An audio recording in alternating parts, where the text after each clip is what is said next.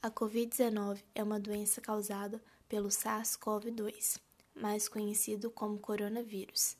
É transmitida principalmente por meio do contato com pequenas gotículas que contêm o vírus e são expelidas por pessoas infectadas. Elas entram em contato com nossas vias aéreas e o novo coronavírus pode começar a se multiplicar no nosso corpo. Portanto, o uso de máscaras é importante como medida de proteção tanto para você quanto para pessoas ao seu redor.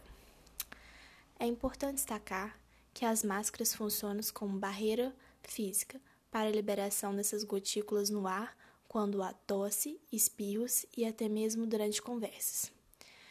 Seu uso é importante principalmente em locais em que não é possível manter uma distância mínima de segurança. Apesar de sua eficácia, seu uso deve ser acompanhado de outras medidas de proteção, como limpeza frequente das mãos e distanciamento físico de 2 metros de outras pessoas. Com o aparecimento do coronavírus e o uso obrigatório de máscaras, tem havido um maior interesse pelos diferentes tipos de máscara e suas utilizações. Há três tipos de máscaras que são frequentemente utilizadas: a máscara de tecido, também designadas de máscaras sociais ou comunitárias e classificadas como produto têxtil, a máscara cirúrgica, dispositivo médico. E a semi-máscara de proteção respiratória, equipamento de proteção individual.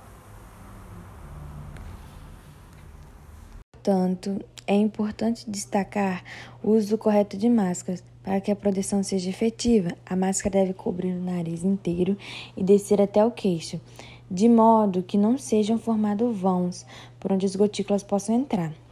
A máscara não deve ficar frouxa ou se mover no rosto, mas sim se moldar a ele. Assim como temos que ter devidos cuidados para se colocar de forma correta uma máscara de proteção contra o Covid, devemos atentar também para sua retirada. Primeiramente, higienizando as mãos com água e sabão ou álcool em gel ou líquido. Depois, leve a mão atrás da orelha, pegando nas alças da máscara de trás para frente nunca colocando a mão na frente da máscara, para não contaminar a sua mão. Daí, retirando a máscara de, de trás para frente, devemos descartá-la em local apropriado para a mesma, evitando que haja mais contaminação. Acabando de se retirar a máscara, devemos higienizar as mãos novamente, mesmo que não tenha contato com a frente da máscara, com a área contaminada. E para lavar sua máscara, utilize 10 ml de água sanitária a cada meio litro de água. Deixe de molho por 30 minutos e depois lave com sabão. Mas atenção, lave separadamente das demais peças. E para finalizar a esterilização, utilize ferro. É válido ressaltar que somente as máscaras caseiras podem ser lavadas. As máscaras cirúrgicas e N95 não podem ser lavadas, somente descartadas.